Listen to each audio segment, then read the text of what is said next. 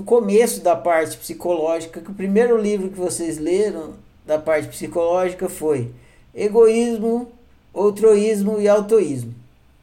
E aí foi apresentado para vocês o outroísmo, e aí vocês foram vendo passo a passo, ampliando um pouco mais o entendimento do outroísmo e tal. E agora vocês viram bem detalhadamente o outroísmo submisso semana passada, que é quando a gente usa a estratégia do fingimento para controlar o outro. E nessa semana vocês viram outro ismo positivo, que é a outra estratégia de controle, que é uma estratégia de imposição. Você não finge nada, você impõe logo de uma vez. É assim, pronto. Faz aí! Vai lá!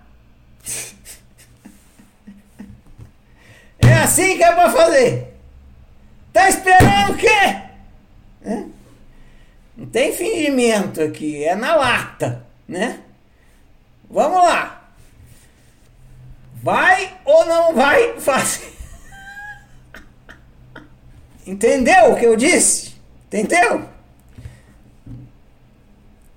Bom, não vou dar spoiler, mas já dei um pouquinho. Então, esse caminho que vocês fizeram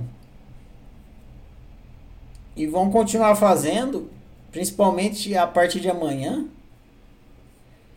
é para entender que vocês estão brincando de uma brincadeira que se chama Jogo do controle. Vocês estão dentro da brincadeira. Vocês... Sabe quando o Neo tá lá na Matrix ele toma a pílula vermelha? Ele. Ah, quer dizer que eu estava dentro de um computador e não sabia? É isso aí. Né? O que a oficina está falando para vocês é que você tá dentro de uma brincadeira chamada jogo do controle. Só que até então você não sabia. E essa é brincadeira chamada jogo do controle tem duas maneiras de você brincar com ela e você vai alternando. Tem duas maneiras de você controlar o outro. Você pode controlar o outro através do fingimento ou através da imposição. São duas estratégias diferentes, mas que têm o mesmo propósito: controlar o outro. Então, quando você está sendo altruísta submisso, a sua intenção é controlar o outro. Quando você está sendo altruísta impositivo, a sua intenção é controlar o outro.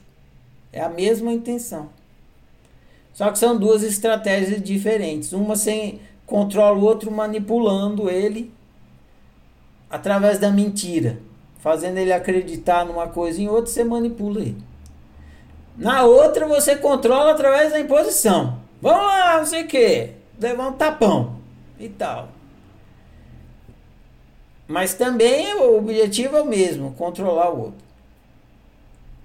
E o problema é que o outro vai fazer o mesmo. Isso aí vocês vão estudar amanhã.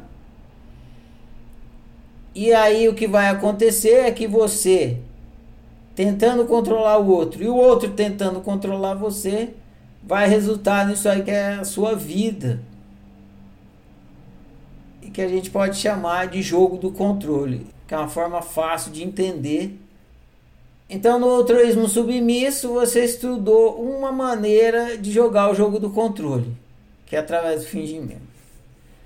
Nesse livro dessa semana, você estudou a outra maneira, que é através da imposição. E você estudou outras coisas. Você estudou que a imposição é uma é uma estratégia que você aprende na infância. Tudo está explicado lá no livro, né? Porque você precisa controlar as coisas, senão você morre. Só que quando você é neném, você não entende que a, as pessoas são seres humanos e não coisas. Você não entende isso porque você mesmo não entende que você é um ser humano e o que é um ser humano. E aí acontece a coisificação, né? Você trata os, as pessoas como coisas e tal.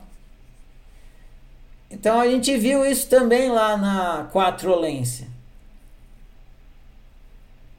Que era impossível não executar a violência. Só que a gente pode minimizar.